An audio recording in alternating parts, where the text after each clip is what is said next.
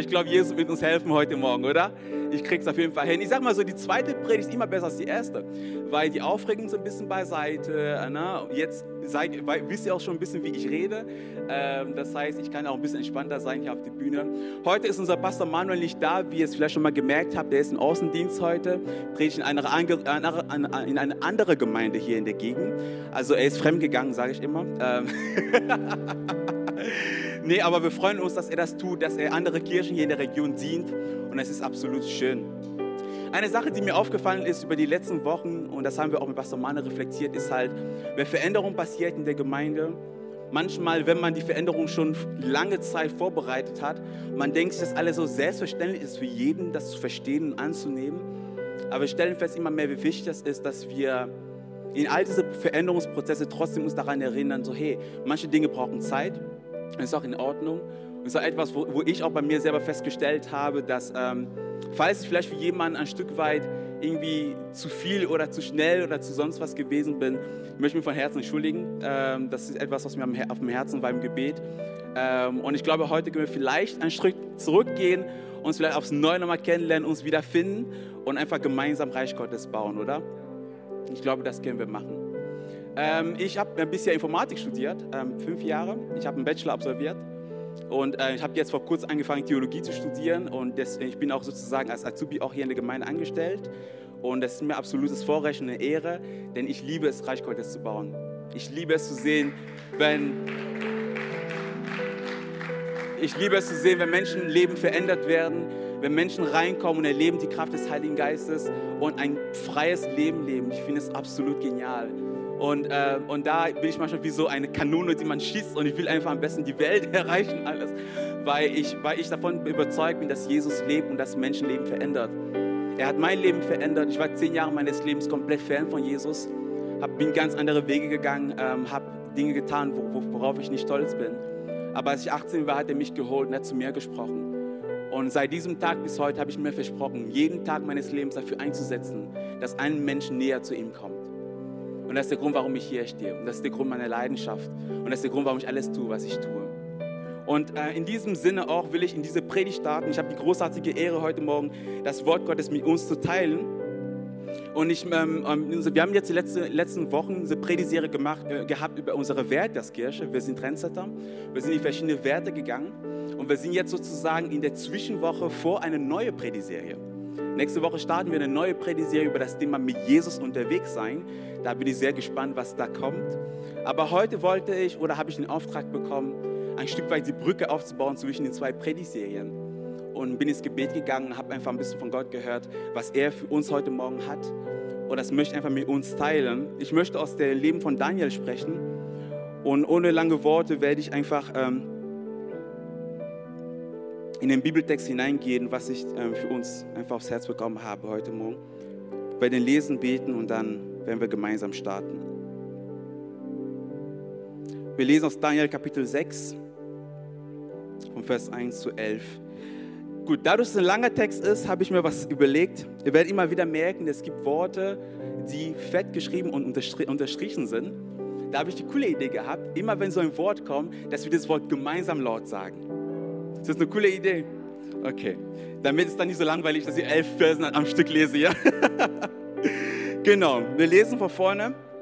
Nach Belsazars Tod wurde der Meder Darius König von Babylonien.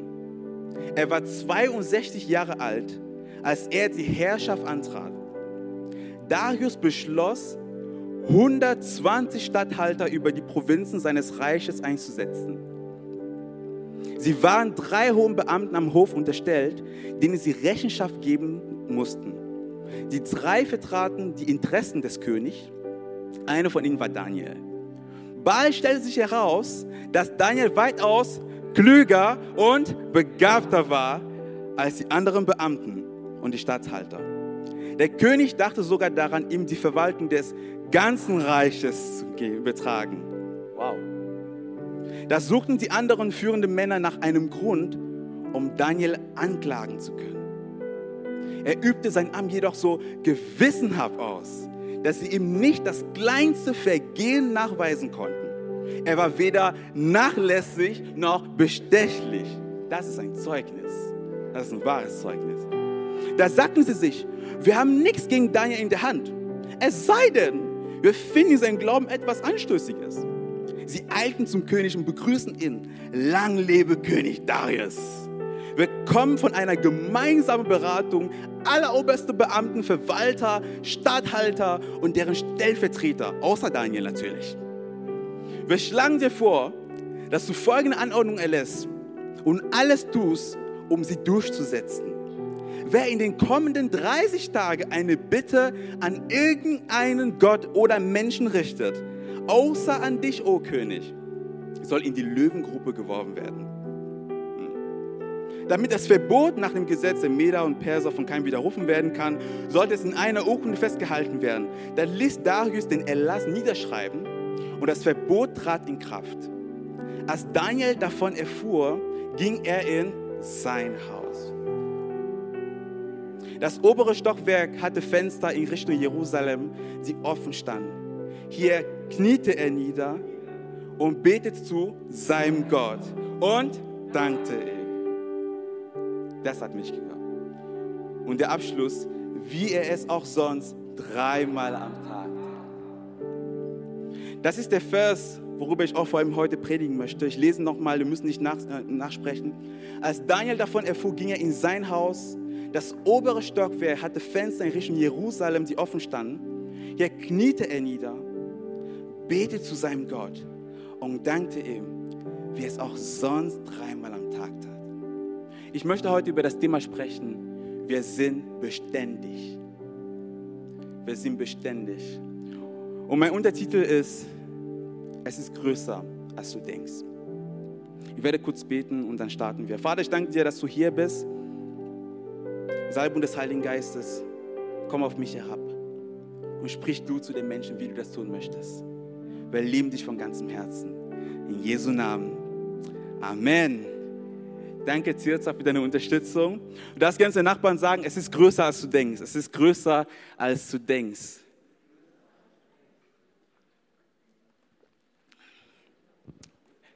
Yes. Die Geschichte von Daniel ist eine sehr spannende Geschichte. Ich weiß nicht, ob du dir schon mal mit der Geschichte auseinandergesetzt hast von dem Leben von Daniel, aber ich finde sie total bemerkenswert. Das Buch Daniel ist in zwei Gruppen aufgeteilt. Wir haben von Kapitel 1 zu Kapitel 6 eine Reihenfolge an Events, stattfinden, wo sie herausgefordert werden. Und immer wieder passiert es so, dass nachdem eine Herausforderung stattgefunden hat, der König zu der Zeit anerkennt, dass Gott der Herr ist. Und in der zweiten Hälfte kommt eine Serie von Offenbarungen, die Daniel bekommt. Und das fand ich super spannend, dass genau sechs Kapitel an Herausforderung kommen, bevor sechs Kapitel an Offenbarung kommen. Und das hat mir etwas aufs Herz gelegt. Es kann sein, dass oftmals dass die Prüfungen, die wir durchgehen im Leben, eine Ansage dafür sind, dass eine viel größere Offenbarung auf dem Weg zu uns ist. Und das fand ich so schön, das festzustellen, denn so gut wie diese Aussage klingt, doch in der Realität, dieser Weg ist nicht einfach gewesen. Denn wenn wir ein Stück weit ein bisschen zurück in die Geschichte gehen, das Ganze fängt damit an, dass der König von Juda, König Joachim, das Wort von dem Prophet Jeremia nicht zu, äh, auf, auf das Wort von Jeremia nicht hören wollte und die Entscheidung trifft, nach seine Wege zu gehen und das zu tun, was er dachte am besten für das Volk ist. Und Schlussfolgerung dessen ist es so, dass das Volk Babylonien, eingeleitet von dem König Nebukadnezar, über das ganze Land von Juda kommt und nimmt sie in Gefangenschaft und bringt sie nach Babylonien als Sklaven.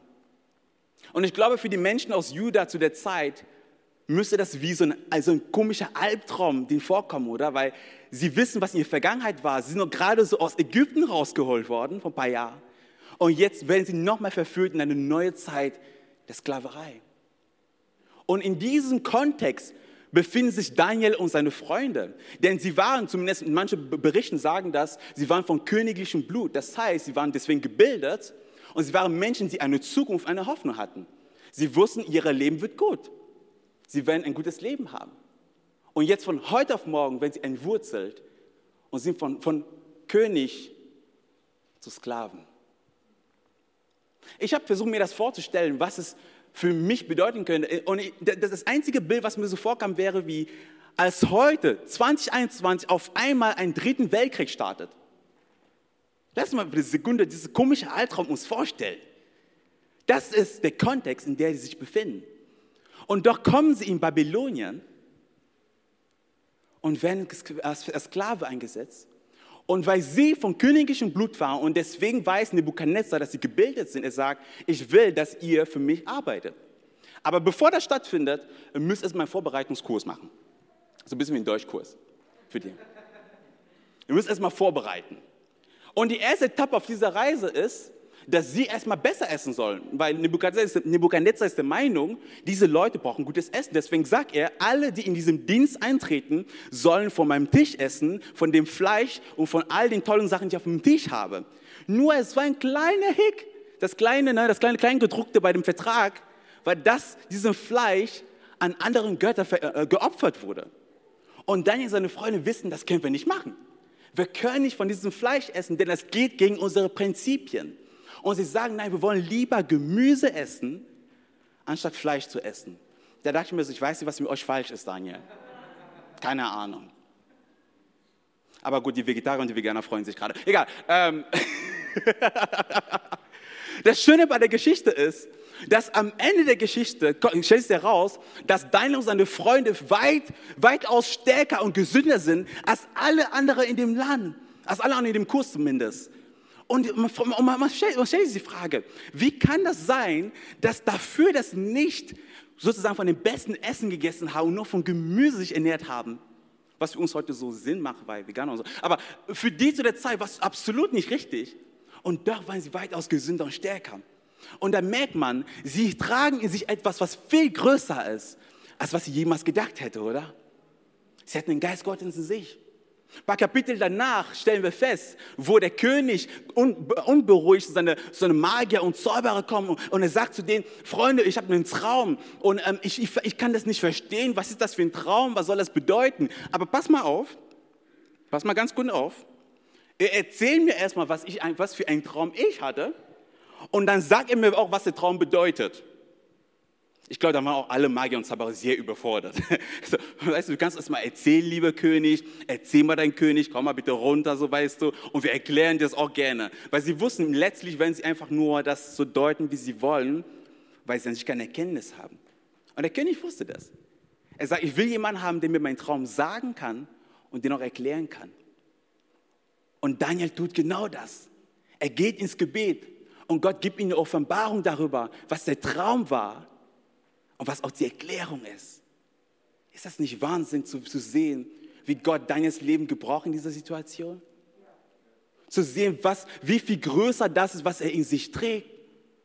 Und das geht weiter genauso noch ein paar Kapitel danach, wo nochmal derselbe König, Alter, wirklich Nebuchadnezzar, komm on, er, er baut eine, Stat, eine Statur fünf Meter hoch und sagt, wenn mutig kommt, mutig kommt vor den Thron anfängt zu spielen, dann soll ihr euch alle beugen. Gut, das steht nicht so in der Bibel, aber das war mein Beispiel gerade.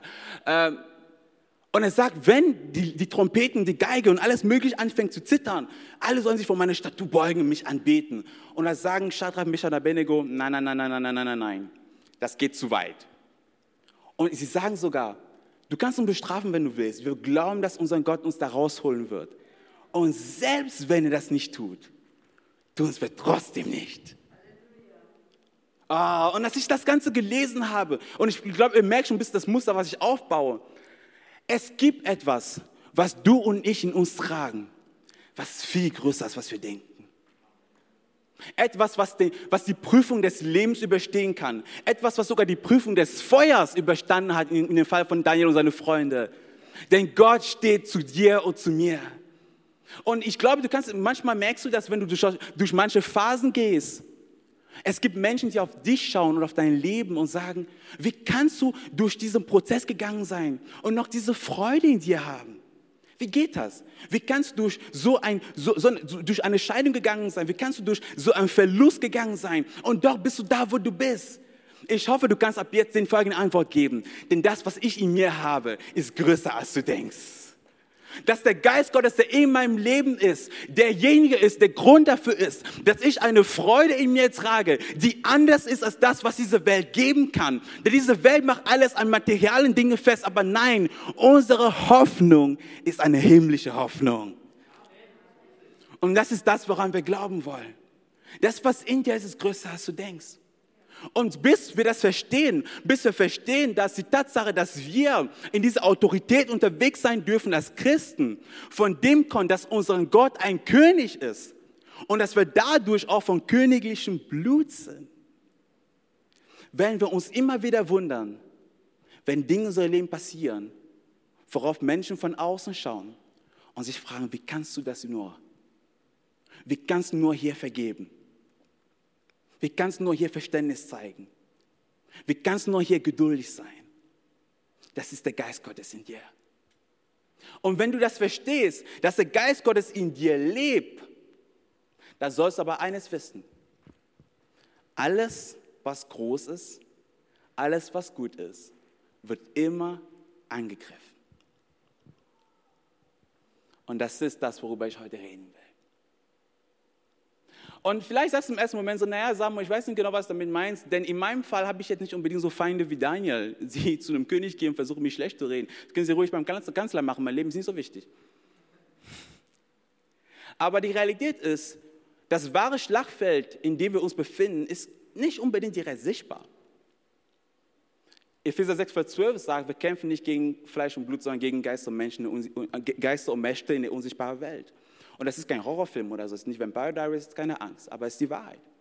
Es gibt einen Kampf um dich. Es gibt einen Kampf um dein Leben. Und je schneller wir das verstehen, umso schneller können wir auch reagieren. Und der Kampf fängt in unserer Gedanken oft an. Oftmals kennen wir das, du bist allein für dich zu Hause, allein für dich und du führst Gespräche in deinem Kopf und du merkst, wie jemand versucht, eine Unterhaltung mit dir zu führen, wo du sagst, ah, ah, ah, ah, ah, ah, ah, diese Unterhaltung, ich glaube nicht so, dass sie gut ist. Aber du merkst, er bringt gute Argumente. Wie Eva, die sich denkt so, naja, an sich, das stimmt schon. Gott hat uns nicht unbedingt uns alles gezeigt. Ich meine, du, du kleine Schlange, du hast vielleicht recht. Vielleicht haben wir keine Erkenntnis über das Gut und Böse, deswegen sollen wir vom Apfel essen. Von solcher Unterhaltung rede ich. Wo wir in unserem Kopf überredet werden, vielleicht Dinge zu tun, an Dinge zu glauben, wo, wir, wo wenn wir eine Minute hätten, wir würden feststellen, ah, da ist ein klein gedruckter bei dieser Sache. Oder in unsere Gefühle merken wir manchmal, wie Dinge kommen, versuchen uns anzugreifen, versuchen uns auf eine bestimmte Art und Weise füllen zu lassen. Und ich möchte zu dir sprechen heute Morgen, denn ich glaube, dass jeder von uns, egal ob ich dein Beispiel treffe jetzt oder nicht, weiß, was es ist, angegriffen zu sein. Weiß, was es ist, allein für sich zu sein zu und zu spüren, dass es einen Kampf um dein und mein Leben gibt. Aber ich möchte, dass du weißt, dass es normal ist. Das ist normal. Denn du trägst etwas in dir, was so heilig ist, was so schön ist. Und es gibt jemanden, der sich zur Lebensaufgabe gemacht hat, in aller Ewigkeit, dir das zu rauben, was du hast. Er hat sich das zur Aufgabe gemacht. Also und Jesus sogar bereitet seine Jünger darauf vor und er sagt zu denen in Johannes 16, Vers 33, ich habe euch das alles gesagt, damit ihr in mir Frieden habt. In der Welt werdet ihr hart bedrängt. Eine, Version, eine andere Version sagt, in dieser Welt werdet ihr von Bedrängnis umgeben. Das heißt, Angriffe werden da sein. Und ich habe bewusst den Rest von diesem Vers nicht rausgenommen, denn wir lieben mal den zweiten Teil von diesem Vers, wo es heißt, er hat die Welt aber besiegt. Aber wir müssen uns trotzdem dessen bewusst sein, dass Ende nichts an der Tatsache, dass schwere Umstände kommen können. Und falls du das denkst, nein, ich versuche nicht eine Predigt über Warum Leid zu halten. Aber ich versuche uns daran zu erinnern, dass wir auf der Hut sein sollen. Und ich möchte einfach mit uns darüber reden, wenn wir tatsächlich in einem Kampf sind, was brauchen wir denn? Was für, was für eine Ausrüstung brauchen wir für den Kampf, in dem wir uns befinden? Denn wir sind in einem Kampf. Oder? Und ich möchte mit uns ein paar Punkte gehen.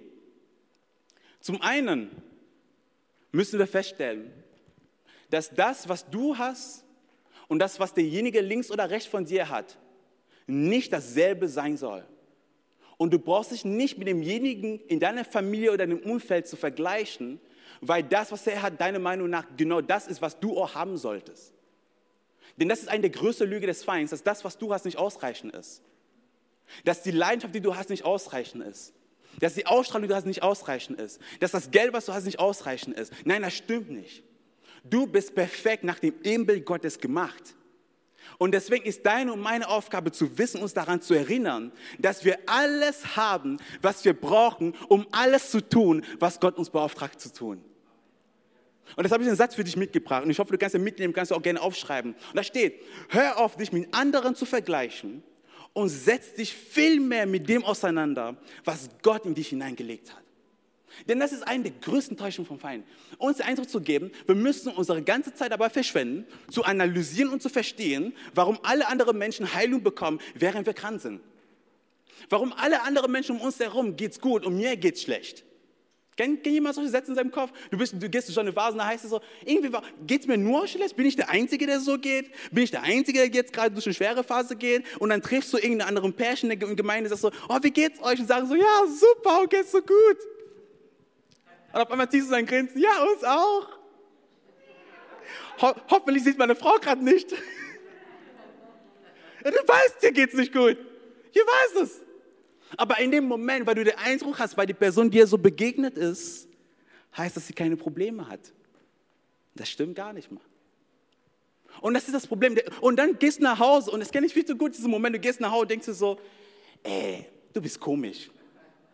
Also, keine Ahnung, was mit dir falsch ist. Alle in der Gemeinde heute ging so gut. Also, du musst ein Problem haben, du musst irgendwas falsch gemacht haben. Analysier dich nochmal, reflektier dich nochmal neu. Man fängt sich an, sich zu vergleichen. Man fängt an, Parallele aufzubauen. Ja, warum alle anderen lernen sich kennen und nach zwei Monaten verloben sich und ein Jahr später heiraten sie und bei uns dauert zwei Jahre? Warum? Warum konnte der mit 21 heiraten und ich bin schon 30 und ich habe noch nicht mal jemanden kennengelernt? Warum? Warum durfte der seinen Vater 90 Jahre alt werden sehen und ich habe meinen Vater mit sieben verloren? Unfair. Und das ist die Realität. Oftmals die Umstände in unserem Leben fühlen sich unfair an.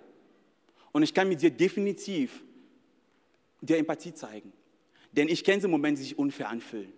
Und man sich denkt, Gott, warum brauchst du bei mir so viel länger als bei der anderen? Das könnte doch viel leichter sein bei uns. Also, ich meine, was haben wir falsch gemacht? Gott, wir sind zur Kirche gegangen, wir haben unseren Zehnten bezahlt, wir haben gedient in der Gemeinde einmal im Monat. Ähm, also, ja, wir waren bei den einen zu Besuch letztens und so. Ne? Letztes habe ich auch bei einem Obdachlos auch mal was reingeschmissen. Jesus, du weißt, ich mache es eigentlich nicht so oft, aber diesmal habe ich es mal gemacht. Ähm, man listet solche Dinge auf, so ein bisschen wie so eine, eine Gutscheinliste. Und sagst du, Gott, aber warte jetzt mal. Ich habe jetzt zehn Dinge aufgelistet, die ich gut gemacht habe. Und ich sehe auf der anderen Seite 100 Sachen, die hätten nicht zu mir passieren sollen. Oder? Können wir mal ehrlich sein? Denn egal, was ich jetzt erzählen werde, das hilft ja nicht und das hilft mir nicht, wenn wir nicht in der Lage sind anzuerkennen, dass oftmals wir kämpfen nun mal mit solchen Gedanken. Und manchmal haben wir nicht mal den Mut, das einfach zuzugeben. Dass unsere Gedanken umkämpft sind, unsere Emotionen umkämpft sind. Aber ich stehe heute Morgen hier zu sagen, diesen Kampf nimmt ein Ende heute Morgen. Denn Gott hat etwas Größeres für dich. Und egal wie die Umstände deines Lebens sein mögen, das ist eigentlich die wahre Hoffnung, die du mitnehmen kannst. Egal ob alles andere, was ich sage, nicht ernst nimmst, dann nimm das bitte mit. Egal was um dich herum los ist. Gott ist noch viel größer als das. Und sein Plan für dein Leben ändert sich nicht trotz deiner Umstände.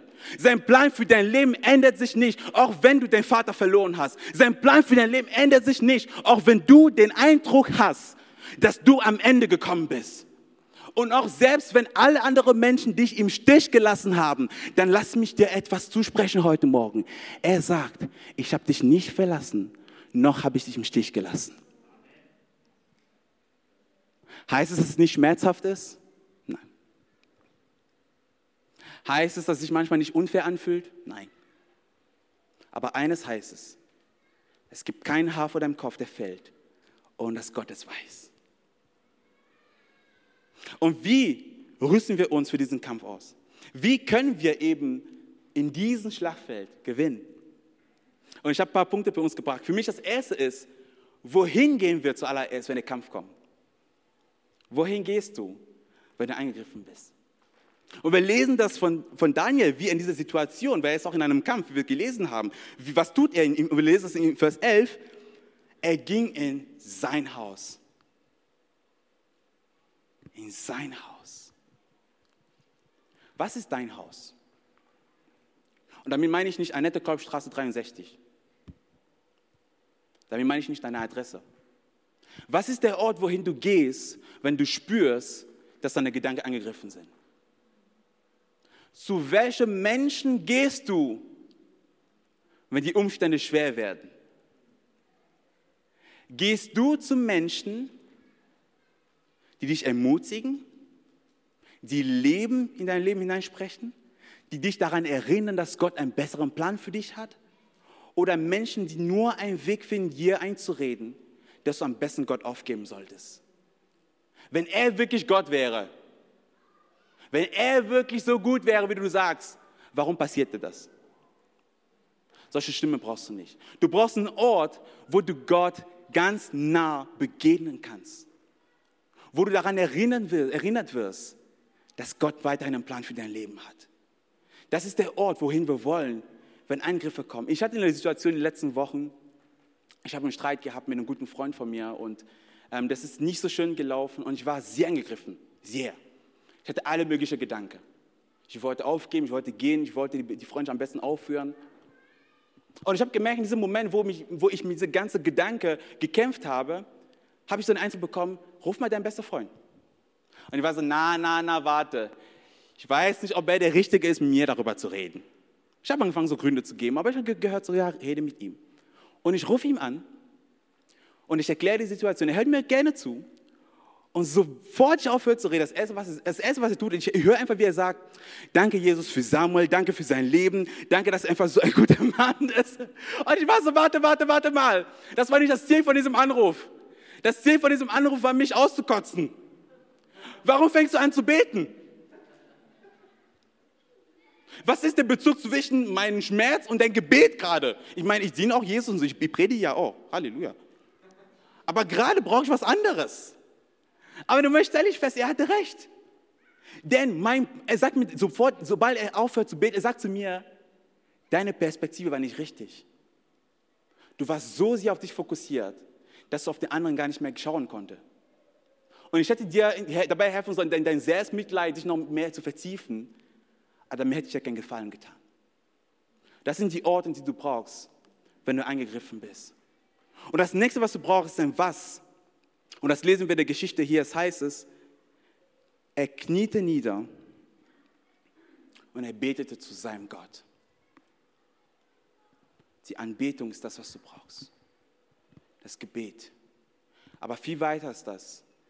Dieses Wort, seinem Gott. Die Beziehung zum Vater. Hast du eine Beziehung zu Jesus? Bist du mit ihm unterwegs? verbringst du deinen Alltag mit Jesus. Denn letztlich, egal wie Menschen versuchen können, dir zu helfen, es gibt immer einen Punkt in dir, wo nur Gott dir helfen kann. Ob du an Jesus glaubst oder nicht, ich sage dir, wie es ist. Es gibt Fragen in deinem Leben, die immer offen bleiben werden, bis zu dem Tag, wo du verstehst, wer dich erschaffen hat. Hast du eine Beziehung zu lebendigen Vater? Jesus Christus. Er möchte in einer Beziehung mit dir sein. Und ich liebe es hier zu lesen, dass genau das tut Daniel. Er sucht die Beziehung zum Vater. das heißt, er kniete nieder und betet zu seinem Gott. Das griechische Wort hier von, von diesem Hinknien ist dieses Wort von Lobpreis, was heißt Barak, was so viel heißt wie dieses, diese Demo, dieses sich nieder, niedermachen und wirklich vor Gott kommen und einfach ihm alles hingeben. Und das fand ich so spannend zu verstehen, dass in dieser Situation, wo er mitkriegt, dass Menschen gegen ihn sind, obwohl wir gerade gelesen haben, er war weder nachlässig noch bestechlich. Er hat sein Dienst so gewissenhaft gemacht. Trotzdem versuchen Menschen ihm Unrecht anzutun. Aber anstatt sich darüber aufzuregen, er kniete nieder und betete zu seinem Gott. Ich wünsche mir so sehr für jeden einzelnen von uns, dass wir so eine Beziehung zu Jesus haben, wo egal was in deinem Leben kommt, du den Mut und die Kraft findest, am richtigen Ort und bei den richtigen Menschen zu sagen, Jesus, ich gebe dir alles hin. Ich gebe dir alles hin. Und wie wollen wir das tun? Mit einer Perspektive der Dankbarkeit zu allen. Das heißt, er dankte ihm. Ich weiß nicht, ob du das kennst, wenn du durch schwere Phasen gehst. Dankbarkeit ist nicht unbedingt das Erste, was aus deinem Mund rauskommt. Zumindest nicht bei mir. Aber er dankte ihm. Das ist die höchste Form der Anbetung. Dankbarkeit. Er ändert seine Perspektive. Es gibt so einen Spruch, vielleicht hast du schon mal gehört, dieses, du kannst dein Glas halb voll oder halb leer betrachten. Ne? Ich habe schon mal gehört. Und ich finde es super spannend, weil das stimmt. Wenn ein Glas, ein Glas nur zur Hälfte gefüllt ist, kannst du sagen, der ist halb voll oder er ist halb leer. Sondern die Frage, wie definierst du das? Mit welcher Perspektive schaust du auf deinen Umstand? Sagst du, es ist nur halb leer? Sagst du, ich bin kurz zum Aus? Oder sagst du, nee, es ist halb voll, denn ich weiß, dass der Überschuss Gott kann den noch füllen. Und was ich liebe in diesem Text zum Abschluss, ist die letzte Zeile. Da heißt es, er betete dem Gott und dankte ihm, wie er es auch sonst dreimal am Tag tat. Und mit diesem Punkt wollte ich unbedingt enden. Denn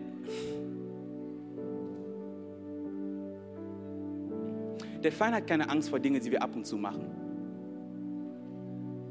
Wenn wir ab und zu nett sind, wenn wir ab und zu gastfreundlich sind, wenn wir ab und zu mutig sind, wenn wir ab und zu mal Liebe zeigen, wenn wir ab und zu beten. Was unser Glaube braucht, ist Beständigkeit. Er, er tat es dreimal am Tag. Jetzt ist, jetzt ist rückwirkend betrachtet jetzt eigentlich das größte Wunder von diesem Text. Denn folgendes, er hat, es, er hat nicht gebetet, weil, er, weil die Umstände ihn dazu gezwungen haben zu beten. Er hat nicht gebetet, weil er Angst hatte, dass er in die Löwengruppe geschmissen wird. Nein, er hat gebetet, weil das seine Routine war. Jeden Tag, dreimal am Tag, Richtung Jerusalem, auf seine Knien zu gehen, zu seinem Vater zu beten und ihm danken. Jeden Tag dreimal hat das getan. Und in solchen Momenten, wenn du so eine Routine hast, wenn du so eine Beständigkeit hast, komme was wolle, Winter, Frühling, Sommer, Herbst, er wusste, wo seine Hoffnung war. Und er musste jetzt nicht irgendwie seine Gefühle oder seine Gedanken fragen, eine Erlaubnis dafür, ob er jetzt beten soll oder nicht. Er hat gesagt, es ist meine Entscheidung, zu Gott zu stehen, wie in guten so wie in schlechten Zeiten, zu meinem Jesus zu stehen Egal was auf mich zukommt, egal was mir entgegenkommt. Jeden Morgen aufs Neue. Du und ich brauchen eine tiefe Beständigkeit in dem, was wir tun. Denn glaub mir, es werden immer wieder Momente kommen, die sich unfair anfühlen. Es werden immer wieder Momente, die dir den Eindruck geben, Nein, du hast nicht genug gebetet. Du hast nicht genug Gott angebetet. Du hast nicht genug geprobt. Du hast nicht genug das. Du hast nicht genug auf deine Kinder aufgepasst. Du hast nicht genug äh, äh deinen Vater angerufen. Du hast nicht genug. Du hast nicht genug. Du hast nicht genug. Immer wieder werden solche Gedanken kommen.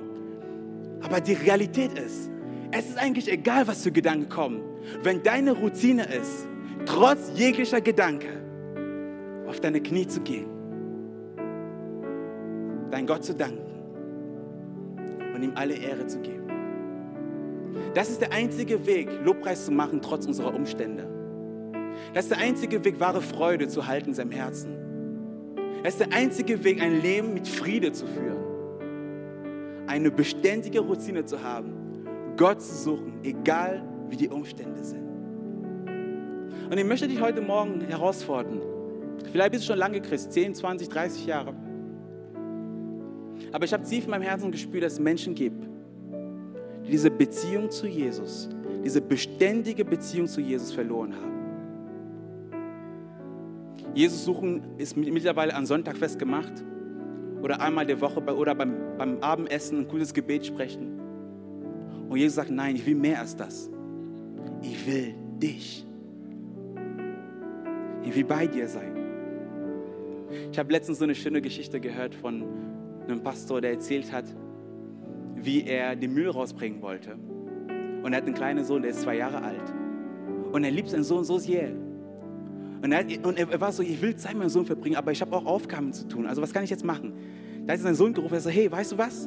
Ich, ich, ich, ich schiebe quasi den Mülltonnen so und du schiebst von hinten. Und wir gehen zusammen zum Mülleimer. Und, und er hat diese Frage gestellt und ich fand es so witzig. Ich meinte so, denkt denk ihr, ich brauche wirklich die Kraft von meinem Sohn, um diesen Mülleimer zu schieben? Ich wollte bei ihm sein. Ich wollte nur bei ihm sein. Und wir sind in dieser Gesellschaft so oft mit dem Tun beschäftigt, dass wir vergessen, dass Gott nur möchte, dass du bei ihm bist. Das Einzige, was von Gott, von Gott von dir will. Nicht eine Leistung, nicht ein Job, nicht eine Evangelisation, nicht ein Dienst in der Gemeinde. Nein, alles andere ist zweirangig. Das Erste, was Gott von dir und von mir möchte, ist, dass du eine tiefe Beziehung mit ihm hast. Denn das ist das Einzige, was dich davon bewahrt, den Kopf zu verlieren, wenn die Angriffe kommen. Und das Schöne ist, wir wissen, wie die Geschichte ändert. Er wird tatsächlich in die Löwengrube reingeschmissen. Aber die Löwen können ihm nicht antun. Eine ganze Nacht lang. Und König Darius rennt in der Früh und, und ist so besorgt für ihn und geht zum, zum Löwengruppe und sagt so, Daniel, lebst du noch? Und er sagt zu ihm, ja, König, keine Sorge. Gott hat den Mund von den Löwen zugehalten und hat mein Leben bewahrt. Gott würde nie erlauben, dass dir etwas aufgetan wird, was du nicht tragen kannst. Alles, was er braucht, ist, dass du nah bei ihm bist. Und die Banker schon auf die Bühne kommen. Und ich möchte einfach, dass wir unsere Augen schließen, einfach in der Zeit des Gebets gehen. Mag für den einen oder anderen eine sehr einfache Botschaft sein. Vielleicht eine, wo man sagt, habe ich schon tausendmal gehört. Ist nicht so laut wie mutig. Wir sind mutig. Aber das ist der Anfang von allem. Und wenn alle Augen geschlossen sind, ich möchte für Leute beten, die sich tatsächlich weit weg von Gott fühlen gerade.